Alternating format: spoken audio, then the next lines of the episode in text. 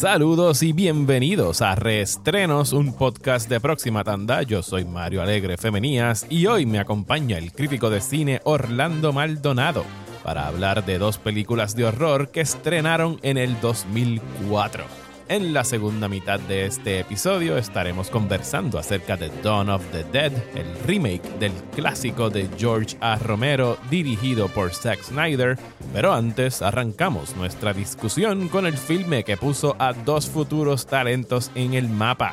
Se trata de Saw, el largometraje del director James Wan, coescrito por Lee Wanell.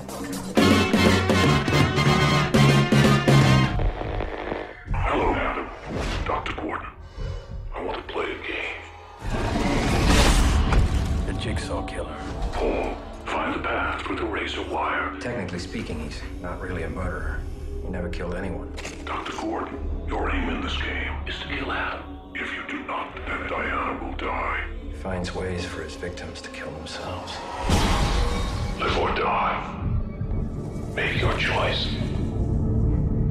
Bienvenido Orlando nuevamente a Restrenos. Hacía tiempo que tú no venías por acá. O sea, ya un, buen tiempito. A un sí, a un reestreno, yo creo que del primero que hicimos que... The Dog Day Afternoon. El de Dog Day. Sí, que fue, wow, hace un montón de meses. El de Dog Day con Jack and Jill. Sí, fue hace, fue de los primeros que hice cuando empezó la pandemia. O sea que en realidad se sienten como si fuera hace 10 años. ha pasado un cojón de tiempo desde entonces. Eh, pero hoy venimos a hablar de, de, una doble tanda que da la casualidad que también son eh, óperas primas, ¿sabes? son los primeros largometrajes de sus respectivos directores. Vamos a empezar con Saw del 2004, que estrena arrancando el 2004, en enero de 2004, dirigida por James Wan y coescrita por James Wan y Lee Wanell, que pues ahora se ha convertido en un nombre que todos conocemos después del éxito de The Invisible Man. ¿Y tú la viste en el cine Saw cuando estrenó en el 2004? No, y me acabo de dar cuenta que las dos películas de las que vamos a hablar hoy estrenaron el mismo año, en el 2004. Sí, sí, no, las, dos están cumpliendo 17 años de, su estreno. Ahora en el 2021. Yo fui a ver Saw en el cine. Y, yo no. Y Te haré mi historia de cómo la descubrí, pero dale tú primero. no, para mí, yo, la recuerdo como que pues sí, vamos a verla y, y se sentía por lo menos de los trailers. Recuerdo que la conversación era como que, ah, esto parece un Seven knockoff porque es un asesino en serie, eh, mandando jueguitos y maneras de como que, no jueguitos, pero como que acertijos y maneras de, de estar matando a, a sus víctimas. Pero para nada acabó siendo eso. O sea, sí como que, y, leí una entrevista reciente con Lee Wanell que él dice como que sí, mano, obviamente Seven es una influencia de cualquier persona que vaya a estar escribiendo un thriller de serial killer, sea, Es una película icónica, pero que tanto él como Wan nunca estuvieron conscientes de que vamos a hacer algo similar a Seven. En realidad no se parece en nada a Seven, tiene su propio gimmick que, corrígeme si me equivoco, yo nada más he visto So 1 y So 2. Oh, eh, pero para mí como que la primera tiene una diferencia bastante marcada del resto por el mero hecho de que es en cierta forma una sola localización. Correcto. Eh, y las trampas no son tantísimas como en lo que se convertiría el, trademark de la franquicia. Exacto. Sí, eso, se convirtió en el, como tú dices, en el gimmick. Era el atractivo principal, ¿verdad? Todos los, todos los Halloween, todo el mundo esperaba los traps de Saw. En realidad, a nadie le importaba la historia, a nadie le importaban los personajes. Por eso es que tú ves que todo esto, I mean, todas estas películas que tienen son un montón de actores que son un montón de nobodies. O terribles actores también, sin entrar en, obviamente sin entrar tanto, tanto en eso, pero con excepción de la primera que tiene, que tiene a Carrie Ellis y, Danny Glover, el resto lo que tienen son un montón de, de actores de segunda o de tercera. y sí, porque el, el, protagonista eran los Traps, eran los Traps y era Jigsaw, que, que es Tobin Bell, obviamente que después de todos estos años es casi una leyenda ya del, del género, podemos decir. Pero sí, tienes razón, no. La gente ve esta película por, por los Traps y sí, está mucho más marcado y tiene mucho más protagonismo en las, en las secuelas, desde la segunda en adelante, de hecho, la segunda es básicamente Trap After Trap. En la segunda regresa la, actriz que sale aquí con el Bear Trap, ¿verdad? Ella es la Amanda. ella es la que tiran, y eso es lo que yo me acuerdo, ella es la que tiran en la piscina de, de jeringuilla. Correcto. Que yo creo que ahí fue que yo me quité, porque yo le tengo pánico a las agujas. Y esa trampa para mí fue horrible. ¿Sabes? Yo no, yo no puedo ver esa escena porque me deja mal en, en esa secuela de, de Saw. Pero, mano, en verdad yo no veía esta película posiblemente desde el cine. A lo mejor la alquilé en algún momento después de estrenar. Pero la vi ahora que están disponibles casi todas. Me dijiste que falta una en HBO Max, pero toda la serie está disponible No en están HBO. todas. Hasta Están Jigsaw. todas. Está Jigsaw. sí. Hasta que, pues están todas. Si quieren No, hacer como perdón, que- perdón, perdón, perdón. Tienes, razón. Había hablado contigo y te he dicho que no estaba Jigsaw. Creo que me parece que no está. Y. Jigsaw, no, Jigsaw es la que trataron de hacer como un soft reboot de, de la franquicia. Fue la última que salió, ¿verdad? Sí, la, la estaban vendiendo como eso, pero en realidad fue una secuela más. Ok. Una secuela más que, que ataba con toda la historia principal, traía de vuelta a Jigsaw, ¿entiendes? Como que era, era una secuela directa. De- en dirección es una de las más diferentes de todas. Porque, bueno, es que tú has visto de la tercera en adelante. Y en la, bueno, en la segunda esto pasa también. Este efecto del, del fast forward este cuando están en, la, en los traps, Ujú. que de repente están en el traps y de repente- de repente hacen el fast forward como para como para simular como para simular algo bien intenso, Ajá. mucho suspenso y qué sé yo, pues mucha tensión, pues eso no está en Jigsaw, que fue una de las cosas que más me gustó, porque ya me estaba cansando de, de- del estilo ese, porque en verdad es súper annoying. Pues eso no está. Y, la, y se siente más, se siente como algo de, de un poquito más de presupuesto, se siente como algo mejor dirigido. Pero en realidad el guion sigue teniendo las mismas faltas que, lo- que los otros guiones. Es básicamente lo mismo. Sí, porque en realidad Jigsaw nunca se convierte co- como un... O sea, el, los el, el- main bad guy sí es Jigsaw, pero los protagonistas, como que tú has dicho ya, son las trampas que él hace. No necesariamente él es el Ajá. boogeyman, él es el que las crea, pero la mayoría del tiempo yo presumo que en esas secuelas es al igual que esta, que él no está presente. Ya las trampas están seteadas y corriendo. Él, mu- él mu- él muere en la tercera película. Ok. Sí. Digo, Porque- yo espero que podamos decir spoilers aquí. Sí, sí, sí, es- salieron hace 10 años. Spoilers pasó y todas su- sus secuelas, incluyendo, Sp- digo, Spider no, Spider acaba de estrenar y podemos hablar de ella ahorita. Yo no conocía la historia detrás de Saw hasta que la estuve buscando esta semana en preparación para el episodio. O sea, James Wan nunca había dirigido una película, su pan era Lee Wanell, los dos estaban escribiendo esta Estaba película en la que universidad, si no me equivoco, ¿verdad? Exacto, estaban en la universidad y querían hacer esta película y James Wan iba a dirigir, Lee Wanell iba a protagonizar. Yo había olvidado por completo que el personaje de Adam que está dentro del, del baño este es Lee Wanell con, con Gary Elves. Eh, y entonces, pues no conseguían que le, eh, le presupuestaran la película. Hicieron un cortometraje de como cinco minutos que solamente era la trampa de, de Amanda, el, el bear, el bear trap. Y creo que lo llevaron a Sundance, ¿verdad? Una cosa así. Lo llevaron a Sundance, lo llevaron a diferentes estudios y hasta que consiguieron uno que lo que le prometieron a cambio, que tienen que haber salido muy bien económicamente, fue 25% de los net profits. Y esto fue una película que costó un millón de dólares, Ajá. entre 1 y 1.2, y recuperó 100 millones en taquilla. Así que no sé cuál es la suma y resta en, la, en, en el net profit de eso, con lo que se lleven los cines y qué sé yo, pero salieron muy bien. Entre Los dos. cine y, y, lo, y, lo, y publicidad y marketing Ajá. y todo eso. I mean, tienen, y, como quiera, probablemente maybe un, maybe un qué sé yo, no voy a decir un 50 porque los cines se quedan con un montón, pero tú sabes, un montón de millones se tienen que haber hecho cada Sí. uno. Sí, Millones. Y, y they got it made, ¿sabes? Que fue lo importante al fin y al cabo. Lograron hacer su película, dejaron su huella, o sea, y de ahí para abajo they launched a franchise, que suele suceder mucho, sobre todo en películas de este género, que son low budget, ¿sabes? Son bien low risk, high reward la mayoría de las veces. Cuando las Paranormal Activity, ¿sabes? Todas estas películas cuestan poco, se buscan así actores que no son de muy alto renombre, las tuvieron que filmar, ¿sabes? Danny Glover, yo leí que tuvieron que hacer todas sus escenas en dos días. ¿sabes? El, el shooting schedule era super tight, lo que frustró un- bastante a James Wan, pero hello, es su primera película. ¿sabes? Tenían Ujú. que hacer lo que pudieran. Y, y les ayuda, por supuesto, el hecho de que es principalmente una localidad, que es el único set que tenían construido al, al principio. Pero a mí me, me, mm, a mí me sorprendió el final de esta película. O sea, yo no lo vi venir cuando lo, cuando lo vi en el cine.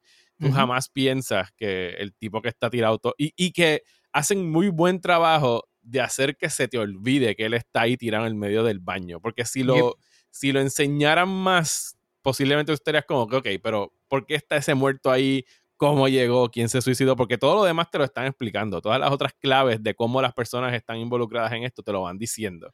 El, Pero- ellos, ellos te lo explican cómo, porque él se suicidó en, con, con una oración. Él, él dice, en el, en el tape de uno de ellos, dice, cuando tienes todo este veneno en el cuerpo, solo te queda Ujú. darte un tiro. La- y ya, eso es lo único que dicen sobre esa persona que está, que está tirada ahí. Sí, pero no, no, no sigue siendo, o sea, no sigue siendo recordado al espectador No, no, de que el tipo está ahí. O sea, está muy ingenioso. Y cuando al final se para Jigsaw y cierra la puerta y todo eso, la verdad que es un final súper memorable. Eh, y esto dio inicio, dio inicio. Esta fue la que. De aquí es que nace el torture porn. Yo creo que no. Eso es algo que ya existía antes. Eh, nace, el, nace el término siendo utilizado como, como una categoría de, de Sí. cine. Esa- sí, sí, sí, sale como que después. Parece, yo creo que es que mm, antes de esto no se utilizaba en cine tan comercial, maybe. Y entonces, después del resto de películas que, que, que esto abrió paso, eh, entiendo que Hostel vino después de esto. Ujú. Eh, y un montón de otras películas que, que eran más o menos inspiradas en esto, pues sí se utilizaba es el término de torture porn, que, que de hecho James Wan lo odia. Y, y Lee y- también no le gusta mucho que se lo y Lee mencione. Wanner también. Sí, Lee Wanner odia el término también. Y, y es verdad, porque eh, es como tú dices, se, se usa con connotación negativa. Sí, es un peyorativo. Es algo que te dicen como que ah, eso no es como que true horror o whatever. Es torture porn. Es ir a la- ver a la gente sufrir al cine. Y yo, mientras sí diría que películas ya como Hostel podrían caer Ujú. dentro de eso, porque sí llega un momento donde no es más nada que ir a ver gente siendo torturada durante hora y media. O sea, pero esta tiene suficiente plot por sí sola Esta sí. como para sostener hora y media de película. Como dije, yo nada más vi la primera y la segunda. La segunda no recuerdo mucho de la trama. Yo sé que regresa. ¿Quién dirige la segunda? Ya había buscado eso por aquí. Eh, Darren Lynn Bousman, el mismo que dirige Spiral. El que dirigió Spyro, exactamente. Y James. Wan regresa para escribir la, la tercera. Me imagino que estaban pensando que a lo mejor iba a ser solamente una trilogía, pero siguieron por ahí para abajo sacando películas. Sí, James Wan no dirigió más ninguna de eso, ¿verdad? No. Después se fue a hacer. Eh, digo, la hizo mucho después, Insidious y Conjuring, pero fueron mucho después. Antes, antes de eso hizo Dead Silence, si no me equivoco, y alguna otra que no, no recuerdo ahora mismo. ¿Y cuál es tu cuento de la primera vez que tuviste eso? Ah, pues yo, ta- yo estaba viviendo con mi papá en ese, en ese año. Y ellos, y ellos la alquilaron. Pero yo no sé si fue que yo no tenía ningún interés en verla. Por alguna razón, yo no me senté con, con él con su esposa a verla. Yo me fui para mi cuarto. Y lo que escucho son los gritos. Los gritos, porque hay muchos gritos al principio y al final de la película. Al principio, cuando están. eh, cuando van hacia atrás a, la- a las otras víctimas, eh, mucha gritadera. Entonces yo escuchaba eso y decía, ¿qué, diablo ustedes están viendo? Pero no, no porque se yo, ok. Después al final, más gritos todavía, más gritos todavía. Y cuando yo al final voy, me vuelvo a la, a la sala y digo, ¿qué, ¿qué demonios ustedes están viendo? Pues entonces eh, vienen y me explican, me dicen, no, tiene un final súper cabrón, tienes que verla, qué sé yo. Y yo, pues, pues vamos a verla. Y ahí fue que entonces de- de- decidí darle el, el break. Y yo creo que como, como el resto de, de las personas que la vieron, me voló la cabeza ese final. Porque eh, mira que tú y hemos visto películas, y hemos visto películas con twist. Y hay formas de tú poder predecir un twist. Pero este, como tú dices, como le dan tan poca importancia, pues tú nunca lo ves venir. Es bien, es bien difícil de, de verlo venir. Además, nunca le ves la cara. Es como que tú simplemente te dicen que está muerto y tú, ok, está muerto. Y la manera como lo revelan, que es que este tipo se para en cuatro, en, en cuatro, Sí. y está como que haciendo así como que jadeando y parece como si fuera, estuviese naciendo casi. O sea, es una Sí. cosa bien nasty. Y se quita la máscara Tú que ves en tenía el puesta. fondo así, tú, porque la cámara está enfocada en, en el en personaje de Adam. Y tú literalmente lo ves en el fondo así levantando así. tú, oh, shit.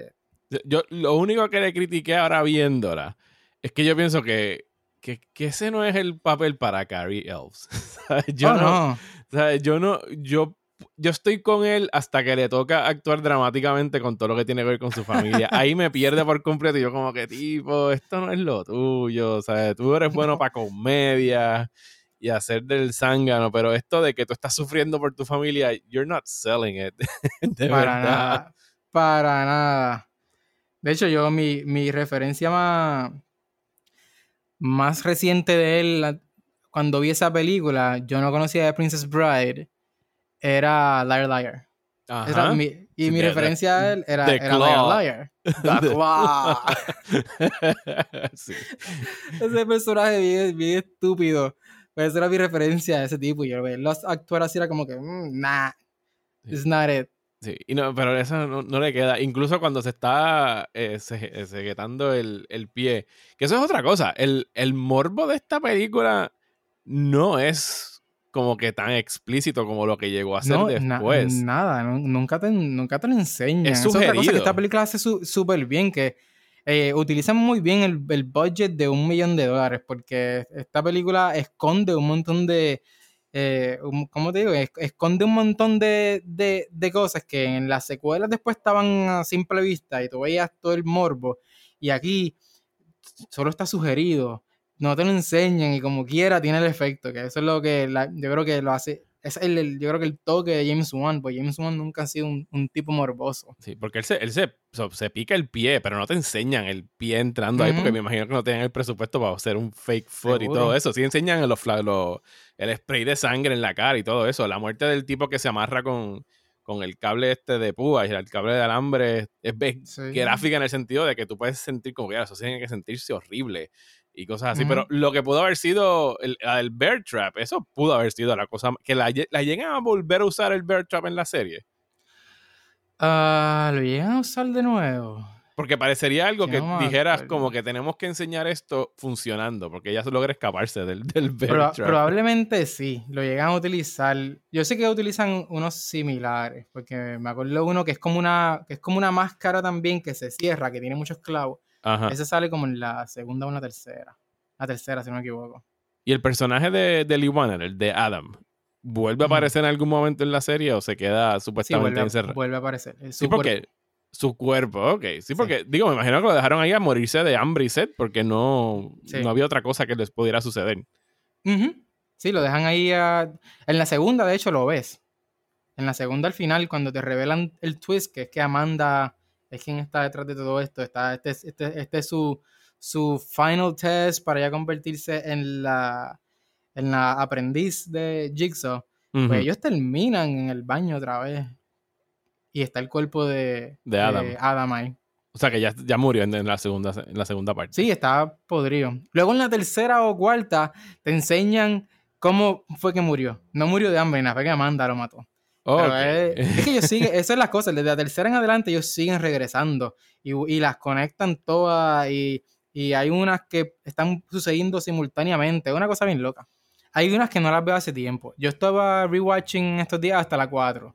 Después de la 4, pues como ya había estrenado Spiral, dije, olvídate, vamos a ver Spiral y me quité. ¿Y la caída es bien precipitada en calidad o, por- o tú dirías que hay algunas que se han Sí. ido... caen bastante. La segunda, primera y segunda siendo un pick para mí. Tercera no es tan mala, pero la cuarta es bien malita. La cuarta es bien, bien mala. La sexta es, cambian de director y es, y es un poquito mejor. La, sexta es un poquito mejor. Las demás son, la séptima yo no sé si es la 3D, yo creo que sí. La séptima es como que la, la 3D o Final Chapter, algo así que ¿Y la, es vi- ¿Y horrible. la viste en 3D? Ah, no, no me acuerdo, honestamente, si la llegué a ver en el cine en 3D. Yo ¿Y creo que qué- no. ¿Y por qué la sigues viendo? ¿Cuál es tu fidelidad con esta serie? Ah, leal- yo creo que estoy, estoy invested en, en la historia y en. Como, como te dije, las, las conectaban, buscaban siempre la manera de conectarle una con otra. Y más que la tortura y los traps, para mí eso era lo que me- más me llamaba la atención de estas películas. Y, I mean, yo sé que no son buenas, pero para mí eran bastante entretenidas. Y la manera en que a veces las conectaban unas con otras era bastante clever. Pero sí, la, la actuación siempre ha sido malísima. El, el desarrollo de los personajes, con excepción de uno que otro, ¿entiendes? Son, eh, es malísimo. Ah, y los twists, porque ese es, otra, ese es otro de los trademarks de, de esta serie, que siempre hay un maldito twist al final. En todas. En todas hay un twist. Incluyendo en la que acaba de estrenar, presumo. Correcto. ¿Y qué te pareció Spiral? Que, que es, sí, mi- entiendo por, por la reacción tuya y por la que he visto en las redes sociales que fácilmente podrías mm, ver Spiral sin saber nada de eso. Puedes verla sin saber nada de eso, correcto. Puedes verla y la experiencia va a ser básicamente la misma. Hacen mención de, de los eventos de, que ocurrieron antes, específicamente de, de Jigsaw, pero no hay personajes que regresen, nada de eso. ¿Y te Es gustó? Toda una nueva historia. Me gustó, sí, me gustó. Dentro de, you know, de, de lo que es una película de Saw, que todas están podridas en Rotten Tomatoes, ¿entiendes? Como que tiene- es- estas películas siempre he dicho hay que verlas en ese, en ese contexto, porque estas películas para mí existen dentro de sus propios márgenes Sí, que, yo que ellas mismas han creado. La, la primera es- está rotten en Rotten Tomatoes y yo estoy en desacuerdo por completo. O sea, esa Oh, sí. película no debería estar rotten ahí. Yo pienso que es la, por- repito, de las dos que vi, yo pienso que esa merece estar por lo menos en los high 60s en Rotten Tomatoes. Pero entonces esta de Spiral, te, entonces te gustó.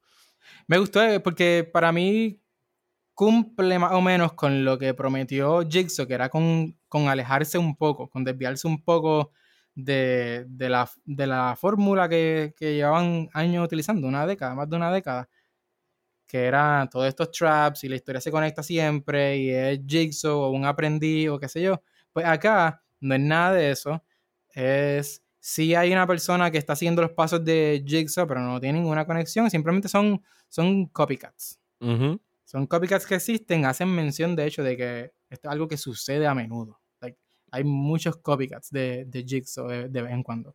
Y este, uno de ellos. Y, Y, la actua y le- mejora muchísimo en actuación. El departamento de actuación con, con el hecho de tener a Chris Rock, a Sam Jackson. eh, hay alguien más que se me olvida. eh, Sam, Sam Minghella, pero solamente Chris Rock y Sam Jackson, a mí es un super update. Un- a mí increíble. Eh, si, si no fuera por Saw, en realidad no tendríamos. La carrera de James Wan ha sido muy interesante. Se ha mantenido bastante firme dentro de lo que es el género de horror, pero nos ha dado algunas de las mejores películas de horror de los pasados, de- del, del siglo hasta ahora. O sea, Insidious a mí me encanta. Insidious 2 pienso que es muy buena también. Ambas de Conjuring. Eh, Annabelle, no, él no, escribe, él no dirige Annabelle Compson, pero Aquaman, Aquaman, yo no sé cómo tú llegas, o sea, cómo tú haces uno más uno es dos y tú dices, bueno, vamos a buscar a este tipo para que haga Aquaman. Que a mí no me mató Aquaman, pero puedo, o sea, puedo ver el, talento de él para la dirección de, de esa Él película. tuvo Y- una ayudita ahí. ¿Una qué, de? Walter, Walter una ayudita de Walter Hamara, el que corre ahora las películas Ah, de DC. Ajá, ajá. Él corría el, la pel- el departamento de películas de terror de, de New Line, básicamente. Ok, o sea que ya se conocían. Sí, se conocían, se conocían ya desde antes. Y, Y, cuando entra Walter Hamada, pues se lleva a James Wan con él. ok, y a De pesar hecho, de se que- lleva a él, a David Sandberg, se va a par de gente que, que había trabajado con él ya. Nice. Y, y a pesar de que él no dirige la nueva Conjuring, sí tenemos una película nueva de James Wan este año, que es Malignant, que es una historia nueva de él. Está coescrita con, con Michael Clear, eh, a quien no conozco de otro trabajo, pero sí, tenemos eh, Something to Look Forward to este año de este director y de Ili Wanel. Mientras tanto, está trabajando en, Invisible Man 2 y en The Wolfman para Universal. Así que la jugadita que Invisible ella... Man para mí está buenísima. Sí. Me encantó el, el giro que le dieron a, a esa historia. Eso es un perfecto ejemplo de estos eh, remakes o, re- o refritos o whatever que tú dices otra vez esta película. ¿Por qué la van a volver a hacer? Que tú dices. pues, Y, y yo fui a ver Invisible Man como que, pues, vamos a ver Invisible Man porque no tengo. O sea, porque estrenó esta semana y no había screening. Eh, y a mí me sorprendió muchísimo. Yo creo que es tremenda actualización. Yo estoy loco por ver lo que va a hacer el Iwanel con, con Wolfman. Así que estos dos muchachos les salió bien la jugadita aquella del, del Te cortometraje. Perfecto. Y por eso digo que los estudios deberían más a menudo darle, darle el chance a, a estos jóvenes cineastas que, que a lo mejor te están, te están spameando el email o, o, o te pararon, qué sé yo, en un festival y te dijeron, mira, lee mi guion, dale el break porque tú, nu- tú nu- nunca sabes cuándo va a descubrir el próximo James Wan, el próximo Lee Wan. Mira, mira, allá, mira cómo ellos tuvieron que, que joderse para que le hicieran su película y mira lo mucho que han hecho por, por ese estudio. Así que, Sí, que darle break. Y yo creo que hay más chance ahora con, con sellos como Bloomhouse y, y- streaming como Shudder y Netflix, que en realidad, sobre todo siempre el horror, el horror es el género, ¿sabe? Por, ¿sabe? By default, el que siempre vemos estos lanzamientos de gente trabajando con un very, very low budget Sí. eh, y que despuntan y, y- y logran hacer Y es un- algo con y su él- carrera. Y es el, uno de los- el género más rentable, diría yo, porque, como tú dices, muchas de estas películas no cuestan nada hacerlas. Y que tienen Y un, y- tienen un following bien fiel de gente que vive exclusivamente para ver películas de horror, ¿sabes? Que de verdad Sí. van a ver cualquier estreno de horror. O sea, hay sites dedicados. Hay- yo, yo me atrevería a apostar que hay más, más portales dedicados a, al género del horror que al género, por ejemplo, de la ciencia ficción. O sea, es como género en general, sino que están los Bloody Disgustings y las cosas así que son Exacto. websites dedicados a, a darle cobertura a estas películas. Tenemos un app que solamente es para ver películas de horror, que es Shudder, que es tremenda, tremendo app si no lo, no lo usan, de verdad que, y, de- y bien barato, o sea, cuesta como 6 pesos tener la membresía de, de Shudder y tienen muy buenas películas y series ahí. Sí, la, la franquicia de.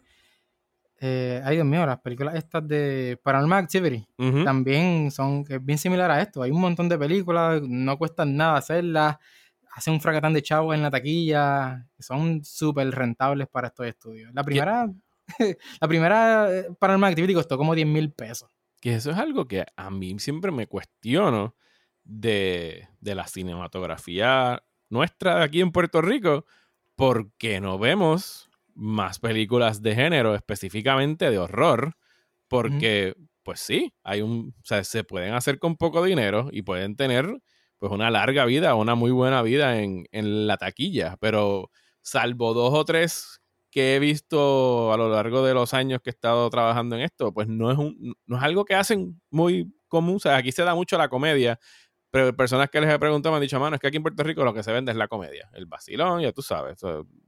Eh, y ese Ajá. tipo de comedia en específico, sin entrar en, sin decir nombre en específico. Officials have declared a state of emergency. Everybody they kill gets up and kills. Residents are advised to find a safe place and stay there.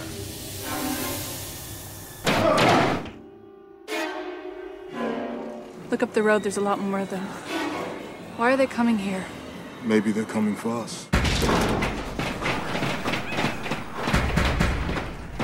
Sooner or later, they're gonna get in here. Our baby's gonna be fine. It's only a matter of time. It's coming. They'll find a way in. Oh god. Dios mío, esta película no envejeció muy bien. Bueno, con, con ese intro de Orlando, vamos a empezar a hablar de Dawn of the Dead, eh, la película de Zack Snyder, su debut como director. Ustedes probablemente han escuchado hablar de Zack Snyder. Eh, salió dos meses después de Saw, de la cual acabamos de hablar. eh, escrita por James Gunn, que a mí se me había olvidado este detalle, que James Gunn es el, guionista de, de esta película. Nadie sabía quién era Zack Snyder, estábamos lejos de, muy, muy lejos de tan siquiera imaginarnos eh, el hashtag de release de Snyder Cut. Y llegó este muchacho recién graduado de universidad o acabado de, de trabajar en de, de sus cursos de, de cine hacer nada más y nada menos que un remake de una, de las películas más queridas y famosas del género de horror, que es Dawn of the Dead de George A. Romero de 1978. Y obviamente para aquel momento, o sea, todavía estaban bien pegados los sites así como Ain't It Cool News y todos los que estaban durante, durante esa época. Y cuando se enteraron de que el guionista de Scooby-Doo y Scooby-Doo 2 era el tipo que estaba escribiendo el remake de Dawn of the Dead, pues ya tú sabes, este empezó a arder Troya en los foros, porque en aquel momento no teníamos redes sociales. Eh. Y no fue hasta que Harry Knowles, el desacreditado eh, Harry Knowles de Ain't It Cool, que- Ja. que llegó a leer un libreto y dijo, miren, este libreto es legit, it's good. O sea, este tipo no está como que fooling around, no se preocupe, no van a ver a Scooby-Doo ni a Shaggy haciendo esto. Pero James Gunn ya te había trabajado en Troma, ¿verdad? Sí, no, él tenía un pedigrí de drama, pero obviamente, él, ¿sabes? Cuando tú, ¿qué es lo primero que tú vas a escuchar? El tipo, y entonces, entonces, para acabar de joder, Dawn of the Dead estrena el mismo año de Scooby-Doo 2. O sea que en las ruedas de prensa él ya le estaban preguntando por Dawn of the Dead mientras estaba hablando de Scooby-Doo 2 y de los temores que tenía la gente. Eh, pero en realidad yo pienso que sí es un remake, pero es un remake como que en nombre y en setting solamente. Que yo creo que la mayoría de las veces es la mejor manera de tú enfrentar un remake. O sea, no trates de rehacerlo exactamente, sino que toma prestado e inspírate y ya es otra cosa. Y en este caso, pues sí, tenemos unos sobrevivientes en un apocalipsis zombie y buscan refugio en un shopping mall. That's it. Es lo único que se parece a la versión de esta Romero. a la película se pudo haber llamado de cualquier manera, ¿entiendes? Como que no. no tenía que llamar. Obviamente está ahí y tú y yo lo sabemos por brand recognition, precisamente para que la gente la fuera a ver por- sabiendo de que era un remake de la película de George Romero, pero no tiene, curiosamente no tiene ni de dónde venir, porque no, no es una secuela a Night of the Living Dead como lo fue Dawn of the Dead en el 78, y nunca tuvo una secuela, o sea que no hicieron nada más con esto. Fue como que Universal, vamos a hacer un remake de Dawn of the Dead, y no le fue mal en taquilla tampoco. Generó como ciento y pico de millones de un budget de veintipico. O sea, no fue. Está bien. No, no le fue nada mal, pero nunca hicieron más nada con la serie. O sea, no hicieron. Tú pensarías que hicieran una, harían una secuela inmediatamente después, no necesariamente llamarla Day of the Dead, pero había para dónde ir, sobre todo donde acaba esta película, que no viene a acabar hasta los créditos. Porque incluso en los créditos todavía estábamos viendo pedacitos de los sobrevivientes eh, en el bote ese que escaparon al final. Spoilers para Dawn of the Dead, pero hello, ustedes saben lo que están escuchando aquí cuando vienen a, escuchar el estreno. Pero esta fue una que yo no vi en el cine. Esta yo la vine a ver tarde. Yo sí. ¿Y qué te pareció? ¿Y, te- y qué, qué te pareció en aquel momento y qué te pareció revisitarla ahora? En aquel momento me, me gustó.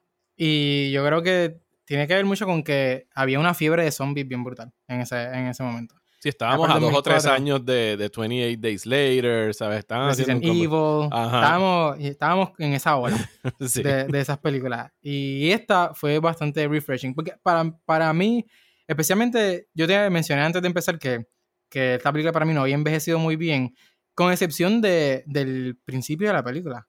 Es algo que todavía, que todavía es, para mí muy, muy efectivo. Eh, y después que para mí se pone un poco tediosa y qué sé yo. Pero, pero en el momento pensé, coño, esto es algo diferente a lo que, a lo que estamos viendo últimamente de zombies, aunque 28 Days Later lo era, aunque existe el debate ese que nunca termina de que 28 Days Later no es una película de zombies. Sí, porque son infected. porque no son. No, en- y es cierto, ¿sabes? No son living dead. Son gente Ajá. que está infectada con el rage virus, no me acuerdo cómo es que le dicen. Solo que se comportan como fast zombies, que es lo que venimos a conocer. Que yo, de hecho, no hice la asignación, lo iba a hacer para esta. Iba a buscar cuál fue como que la primera aparición de los fast zombies. Y para mí, o sea, para my recollection, fue 28 Days Later, la primera vez que yo vi algo similar a un zombie rápido, o sea, que corriera y fuera salvaje y todo eso. Pero, pero sí, ¿sabes? si nos vamos a poner bien específicos y bien técnicos, lo que hay en 20 Days Later no son zombies, ¿sabes? No son living dead. En este caso Yeah. sí, y aquí pues Snyder trae los, los fast zombies, porque sí tienen que morir, infectarse y, y- y revivir. Yo no soy el mayor fanático de los fast zombies, ¿sabes? Porque pienso, o sea, sí obviamente logran hacer quizás la película más intensa, pero al mismo tiempo la hacen más rápida y yo pienso que hay un, un ritmo de las películas de zombies tradicionales donde los zombies son estos cuerpos que se van moviendo lentamente que para mí meten más miedo el hecho de que vayan tan lentos y que se muevan como un horde, como que se están moviendo en todo momento hacia ti y se van acercando. Yo prefiero como que dilatar más ese momento de tensión que que sea algo fulminante y más propenso a jump scares, como pasa en esta película de Dawn of the Dead. O sea. Y a mí me gusta Dawn of the Dead. O sea, si yo creo que yo, si yo fuera a arrancar las películas de Snyder, yo creo que esta está fácilmente número uno, número dos. Está ahí peleándose con, con 300 en mi ranking de, de las películas de él. Pero, o sea, no tiene, en, en este remake de Dawn of the Dead no vemos pues el nuance ni por supuesto nada del, del mensaje metafórico de lo que siempre ha usado Romero con sus películas de zombies, que en aquel momento fue como que pues el consumerismo y la gente obviamente siendo atraída a ir al shopping mall y a seguir consumiendo y vamos todos como zombies al shopping a comprar. Obviamente había, había una lectura detrás de todo eso porque Dawn of the Dead es una película lenta para los estándares de, de ahora. O sea, los zombies se mueven lentos, los personajes tienen tiempo para desarrollo. Son solamente, creo que cuatro o cinco sobrevivientes que son el main cast. Eh, aquí se siguen expandiendo. O sea, tenemos a. Bing Rames, tenemos a Sally, ¿cómo se llama? Sally. Sa- Sarah Pauli. Sarah Pauli, que o sea, yo no, yo no logro como que empatar esa ecuación de que Sarah Pauli estuvo actuando y de repente se convirtió en esta tremenda directora. Ajá. Y como que dijo, ¿sabes qué? Prefiero dirigir. Y qué bueno. O sea, no que esté mal como actriz. Y yo pienso que es muy buena eh, como actriz y me hubiese gustado ver más de ella actuando. Pero, o sea, definitivamente tenía otras maneras como desarrollar su arte y yo pienso que lo hizo fascinantemente. Y si este fue parte del trampolín que la ayudó, pues para bien sea. Pero aquí en esta película yo pienso que ella funciona muy bien como protagonista en el, en el personaje principal, podría decirse. Es la primera que sobrevive. De hecho, esa secuencia que tú dices de los 10 minutos iniciales las dieron por televisión. creo que una semana antes del estreno como parte de la, de la promoción de, de la película y es muy efectiva, o sea, es muy buena. Lo que pasa es que es lo que tú dices, cuando llegan al shopping mall, pues eh, como que ya no saben qué hacer cuando llegan al shopping mall. Sí. O sea, tenemos todo este montaje de ellos como que jangueando por el De shopping hecho, mall. hacen de, hacen de absolutamente, hacen absolutamente todo dentro del mall. Yo- aunque realmente es probablemente lo que uno haría. No sé si en, un- en un apocalipsis zombie, pero muchos de ellos hacen cosas que probablemente, que probablemente nosotros también haríamos. I mean, utili- utilizan, eh, como te digo, productos que de, de las tiendas. like. ¿Qué, más, ¿Qué más van a hacer? se beben todo el café que hay, porque sí, ellos establecen como que camp alrededor del, del coffee shop. Y tenemos, per- pero fíjate, los, eh, los personajes, y si fuese darle como que algún tema a esta película, todos están buscando como que redimirse de algo, no necesariamente el de Sarah Polly, pero tenemos el personaje este que hace, que es el del guardia de seguridad, se me olvida el nombre de- del actor que después sale en House of Cards, pero que empieza siendo como que el asshole del grupo, pero Curiosa- Mackay Pfeiffer. Ese Mackay mismo. Pfeiffer. no, Mackay Pfeiffer es el, el Mackay que es el papá del, del baby zombie, porque tenemos un baby Ah, zombie en ya, esta ya. película. Sí, sí, sí. Mackay Pfeiffer es el papá del Baby Zombie. Exacto. Eh, no, estoy hablando específicamente, deja buscar aquí el nombre. Eh, se llama Michael, Michael Kelly. Michael Kelly, que es el que después sale en House of Cards como el mano derecha de, del personaje de Kevin Spacey, que incluso lo llegan a encerrar en esta película. Pero sí, como que no hay.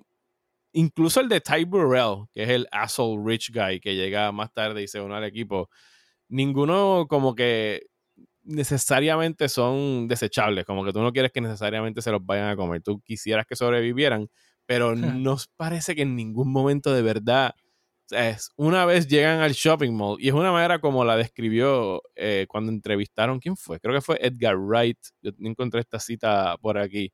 No, no fue, no fue Edgar Wright el que lo entrevistó, fue Simon Pegg. O sea, la confusión es válida, porque fue para más o menos el mismo año. Lo entrevistó para Time Out. La cita de Romero decía, eh, y cito, It was better than I expected. I thought it was a good action film. The first 15, 20 minutes were terrific, but it sort of lost its reason for being. It was more of a video game. I'm not terrified of things running at me.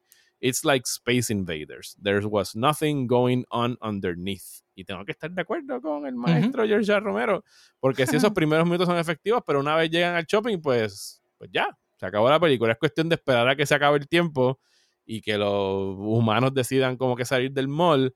Y no hay como que muchísima tensión ni nada por el estilo. Tratan de tirarte esa curva con, con el baby zombie, pero nace y le pegan un tiro y se acabó. ¿Sabes? Como que no había Sí. No había mucho que hacer ahí. Y, y de la misma forma, curiosamente, esta descripción de Romero la aplica a Army of the Dead, que es la más reciente película de Zack Snyder que estrenó eh, la semana pasada en cines y estrenó esta semana en, en Netflix. ¿La llegaste a acabar de ver? No, no la- me la asignaron ya, pero no, no voy a terminar, la terminaré antes de que estrene esta semana. Pues nada, sin entrar en spoilers de esa, porque si es un estreno no se las voy a dañar, eh, es otra película que empieza y arranca eh, con mucha promesa y los, tiene unos buenos personajes delineados como arquetipos, pero no logra jamás profundizar en ninguno de ellos y que es algo que las películas de Romero pues sí se tomaban su tiempo en que a ti te importara pues lo que le sucediera a estos personajes eh, y porque no quieres que se los coman versus que aquí en, en, esta película pues cuando despachan a algunos no es que quieras que se murieran pero tampoco te duele que desaparezcan No. Y honestamente, yo no. mí no he terminado y seguro mejora. Pero yo no sé cómo la gente puede ignorar el fake shallow depth of field, el efecto ese que está im- implementando Zack Snyder acá, que es- me distrae demasiado. Estás hablando de Army of the Dead. Que, que Sí, Army. y- no, no, para corregirte, no es un fake eh, shallow focus porque lo busqué, porque me obsesioné lo suficiente para decir por qué carajo esta decisión artística. Y si no han visto la película, sabes, la mayoría de los tiros de Army of the Dead se ven intencionalmente fuera de foco, salvo el sujeto o personajes que están en, en primer plano. Pero él buscó un lente viejísimo, Canon, no sé qué lo especificaron en algún sitio. Él se enamoró de Mm. ese lente y dijo, lo voy a filmar completa así. Eh, hay alguien, hay gente que yo he visto especulando que también es cuestión de budget para no tener que estar gastando mucho en los backgrounds y dónde iban a estar filmando esto y qué sé yo. Pero mientras yo pienso que si tú pausas la película, sí funciona fotográficamente, ¿sabes? It looks good, porque es lo que usualmente hacen cuando van a tirar una, una foto de, en portrait, ¿sabes? Te difuminan el, el background para que lo que resalte sea la persona que está en el foreground. Pero en movimiento, es, yo lo encontré súper annoying, súper distracting. Sí, porque hay, hay veces que, no sé si es que por, por ser un, un lente viejo, pero se tarda un poco a veces en, en, En ajustar. en enfocar en, en el Ujú. actor, en ajustar el foco. Y hay escenas que están simplemente fuera de foco. Sí.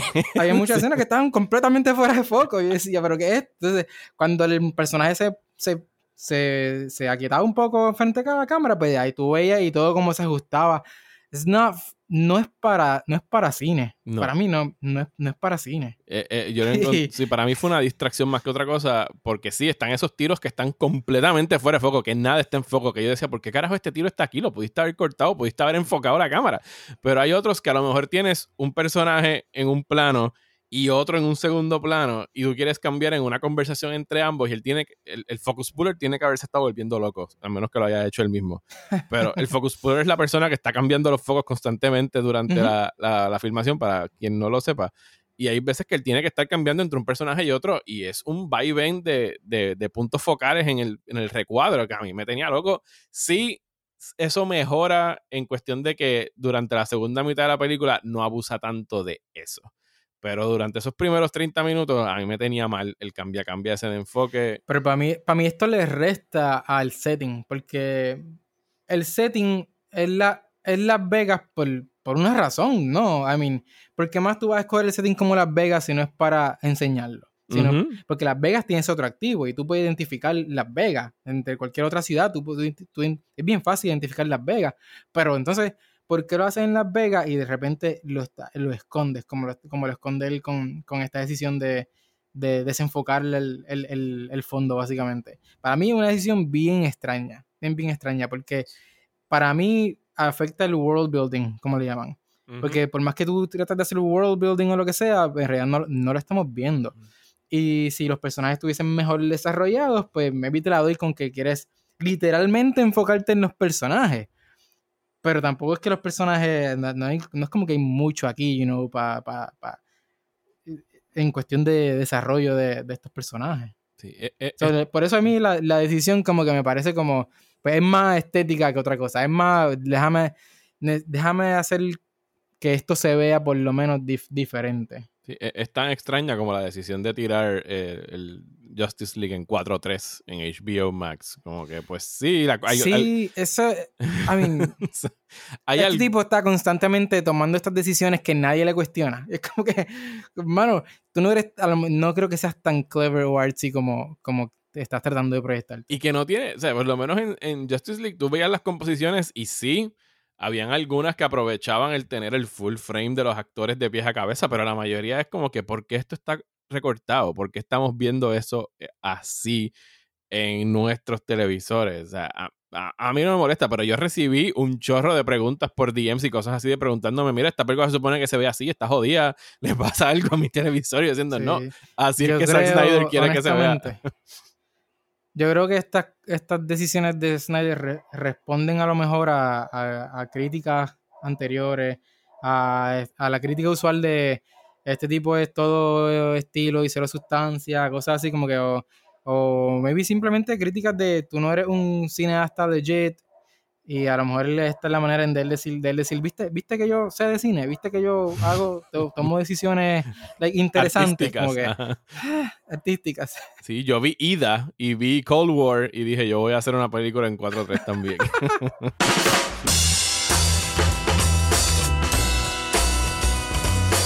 bueno, llegamos a la parte de eh, reestrenos, donde tenemos que dar como que ya emitir nuestro juicio, que nos pareció revisitar las películas. De mi parte, eh, me gustó mucho ver ambas, ¿sabes? Pienso que Saw todavía holds up y es como que esta película icónica de su época del cine de horror que nos dio a dos tremendos artistas que continúan eh, haciendo tremendas películas hoy, como lo son Lee Wanell y James Wan. Mientras que Dawn of the Dead, eh, sigo pensando que es una película muy sólida, o sea, es un muy buen despliegue para Zack Snyder y arrancar en lo que es la lo que se convertiría en su carrera, pero eh, no no me enamora. O sea, Dawn of the Dead, it's, fine. I can take it or leave it. Eh, pienso que tiene muy cosas muy buenas, pero no tiene como que un lasting impression al punto de que mientras yo me acordaba de estos momentos claves de Saw, como que sí, yo me acuerdo cómo acaba y sé qué pasa esto y sé qué pasa lo otro, de Dawn of the Dead es como que no recuerdo nada. ¿sabes? Para mí fue como ver la nueva, ahora que la volví Sí. a ver. ¿Y tú cómo te fue? Pues a mí siempre me, me gusta revisitar Saw. Yo creo que lo suficientemente ingeniosa como para mantenerse relevante y cada vez que tú la ves, pues no es como que envejece mal ni nada. Fuera de la actuación de Carrie Elwes y eso. Por Cariel. Pero en, en general, pues eh, se, se mantiene, se mantiene bastante bien. A, a mí me gusta. Yo creo que le ayuda el hecho, eh, el hecho de que, de que es bien contained, en un solo location básicamente. Eh, yo creo que... Y, y que claramente viene, viene de dos personas con, con talento, que lo han demostrado después de eso. Dawn of the Dead, pues yo creo que si yo tuviese la oportunidad de regresar al 2004 y verla de nuevo en el 2004, de seguro me la disfrutaba igual como me la disfruté inicialmente. Pero verla tantos años después, después de tantas películas de zombies que, que a su vez han estado hasta inspiradas en Dawn of the Dead, porque Ujú. muchas, de- muchas películas después adoptaron los zombies rápidos y todas estas cosas. Pues, y muchos de los clichés, verla ahora, pues tal vez no se siente tan refrescante como en el 2004 cuando la vi por primera vez. Yo creo que si hubiese regresado al 2004 a verla por primera vez, pues, pues fine. Pero ahora mismo como que ya, el, para mí el efecto como que se... me fue. Sí, y pues nada, hay que cogerlo suavecito con, con Snyder porque tú sabes que rápido se, se activan por ahí. Dios bendito, es buena gente, es buena gente. No, no, pa- para todos los efectos, todo lo que dicen de él es que el tipo es un pan de Dios y, y tiene un, y corre un set súper bien. Y o sea, en tiempos donde suelen salir muchas, como que no rumores, sino como que statements de gente como que trabajar con esta persona fue horrible, trabajar con esta persona fue horrible. De Snyder nunca han tenido nada malo que decir nadie de los que ha trabajado con ellos. Así que bien por él, independientemente de lo que pensemos de sus películas y de lo que vaya a pasar con el resto de su carrera. Yo, yo juré hace varias películas de Zack Snyder a- atrás que yo no iba a caer de nuevo en el discurso. No, no, no, Yo lo mejor me que uno puede hacer es evitarlo. fíjate. Yo sé que yo peco de tirar carnadas constantemente en mis redes sociales, simple y sencillamente porque me gusta joder. Pero últimamente, o ya logré depurar mis seguidores lo suficiente de que no reaccionan, o simple y sencillamente es que ya la gente está ready to move on. Todo el mundo está ready to move on, menos, Menos Zack Snyder. que cada vez que da una entrevista, ahora mismo en las rondas de entrevista de Army of the Dead, está hablando, o sea, hace la semana pasada era sobre Justice League 2 y que Warner Bros. no lo quiere. Hoy, lunes 17 de mayo, el tema era de que él escribió una tercera película de 300, pero Warner Bros. no me quiere, así que pass on it y no lo de esto. Es como que, mira, mano, ok, sí, Warner Brothers te trató como mierda. Lo acepto, fue documentado. eh, y de verdad que te hicieron una, una puercada como artista. Eso no lo tacha nadie. Pero te dieron dinero adicional para acabar tu película 99% como tú querías. Te quitaron a Green Lantern, fine, pero la pudiste acabar. Te dieron millones extra para acabar la película. Y conseguiste un deal nuevo ahora con Netflix de más millones para que crees tu propio universo de Whatever of the Dead. Ahora van a hacer una serie de anime, van a hacer una precuela, ¿sabes? No te está yendo mal en términos de conseguir trabajo en Hollywood ahora mismo. Así que, o sea, mira lo que le está pasando a Warner ahora mismo, con que ATT los va a vender y se los van a dar a Discovery y el estudio se está abriendo como que en aprietos por esta transacción. Así que si crees en el karma, Mr. Snyder, pues there you go. Eso Sí, de seguro que- ya él sabía, ya él sabía eso. Aunque fíjate, si él, si él hubiese sabido eso, ahora pienso no, que él no sabía eso, porque si lo hubiese sabido, él no hubiese empezado a, hablar mierda del estudio como está haciendo en las últimas semanas, porque él se había mantenido bien neutral. Ajá. Y no estaba, y él no, es que gracias al estudio, bien agradecido, porque me dieron la oportunidad que sea, porque él pensaba que, Sí, que eso- maybe había eso fue en marzo. posibilidad de continuar la historia. Eso fue en marzo. Sí. De- Abril. Después fue que hubo el giro ese de ya, no, Warner Brothers son los peores, no, mira lo que no me dejaron hacer, mira esto, mira lo otro. Y, y hoy, específicamente hoy o ayer, no, ayer fue que salió, que explotó esto. Tiene que estar muriéndose por dentro, porque, porque ahora eh, todo esto va a cambiar de, de liderazgo.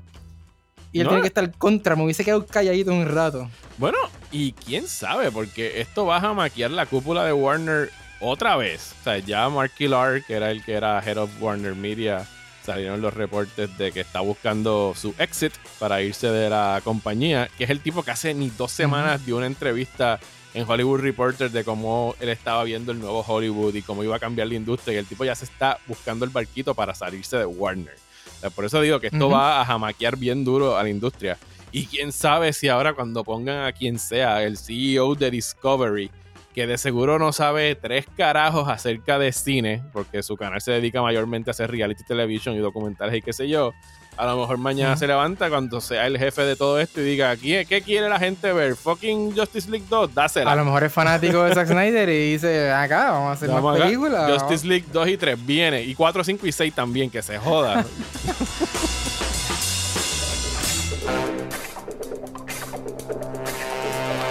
Muchísimas gracias Orlando por acompañarme nuevamente en Restrenos y los invito a que sigan a Orlando a través de sus redes sociales buscándolo como at Orlando en el cine.